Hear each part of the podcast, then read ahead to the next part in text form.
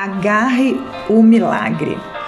Isaías 42:14 diz assim: Por muito tempo me calei, estive em silêncio e me contive, mas agora darei gritos como a que está de parto.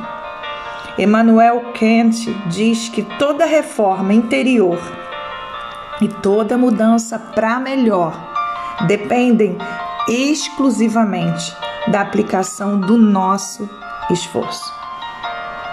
Se você está ouvindo esse áudio, é um bom momento para você decidir. Todos os dias da sua vida, você vai precisar decidir algo: se avança ou retrocede, se desiste ou continua, se fica prostrado, indiferente ou se levanta, se continua chorando ou enxuga as lágrimas. Você sai da cama todos os dias porque decidiu não ficar nela. Parece simples, não é? Mas é assim que funciona. É você o protagonista da sua história.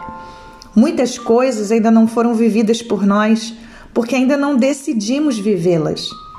Uma realidade só não pode ser mudada quando você desiste.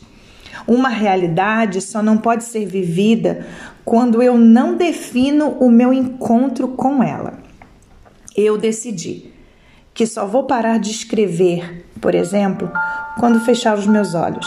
Eu decidi, eu já resolvi. Não vou parar para pensar o quanto terei de obstáculos ou se terei recursos para continuar. Eu decidi. E por isso todo o universo vai conspirar para me favorecer. Eu decidi. E agindo Deus, quem impedirá? Eu decidi. E aquele que começou a boa obra na minha vida vai concluir. Eu decidi agarrar o meu milagre. Eu decidi não ser impedida por nenhuma circunstância que se levante como intrusa no meu caminho. O texto citado, de Isaías 42,14, fala sobre o inconformismo, a firme disposição de não permanecer na mesma condição. O texto começa com a expressão por muito tempo. Embora o tempo aqui descrito possa parecer uma conotação de tempo perdido, que não importa mais o que possa ter passado, o que foi pra, o que ficou para trás submerge quando descobrimos o que realmente importa no curso da nossa história. O que importa é quando você resolve não perder mais nenhum precioso momento dos seus dias. Isso significa que quando o dia da decisão chega, nem o tempo vai lhe fazer ameaças. E quanto mais cedo tomarmos as decisões corretas, tanto melhor. O fato de uma decisão ter sido adiada não significa que ela ainda não possa ser tomada. Todos nós já postergamos decisões importantes e atitudes que nos levariam a lugares de sucesso. Mas o mais formidável é observar que, em meio a tantos temores, podemos ir até o fim e finalmente conquistaremos o nosso lugar no pódio. Tome cuidado, apenas cuidado. Cuidado consigo mesmo e mais ninguém porque nós trazemos nossos piores inimigos dentro de nós. Ainda existe tempo de você agarrar o seu milagre. É claro, há muito mais envolvido numa tomada de decisão do que apenas vamos fazer isso. O processo de tomar decisões somente nos levará à vitória quando aprendemos a agarrar o mundo de oportunidades que está à nossa volta. Podemos estar olhando a partir do mesmo ponto e não estar vendo a mesma coisa.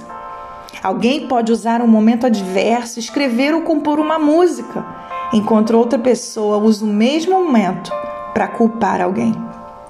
Agarrar o milagre é verbalizar a fé, é transformar a fé em ação e transformar a visão em atitude. O Evangelho de Marcos, no capítulo 5, versículo 25, fala acerca de uma mulher que viveu 12 anos com uma hemorragia, isolada da família e que já tinha gastado tudo que podia. No entanto, ninguém a pôde ajudar. Mas quando ela decidiu agarrar o seu milagre, ela verbalizou o que queria alcançar. Se eu tão somente o tocar, ficarei curada. E aconteceu segundo a palavra de fé declarada por ela. Muitas vezes, agimos como se fôssemos o nosso pior inimigo. Charles Spurgeon dizia que era preciso tomar cuidado conosco, conosco mesmo e mais ninguém, porque dentro de nós trazemos os nossos piores inimigos. Você é o maior responsável em anunciar a sua derrota ou o seu milagre. Decida pela voz do milagre. Decida pela sua vitória. Decida pela voz de sucesso. Decida agarrar o seu milagre.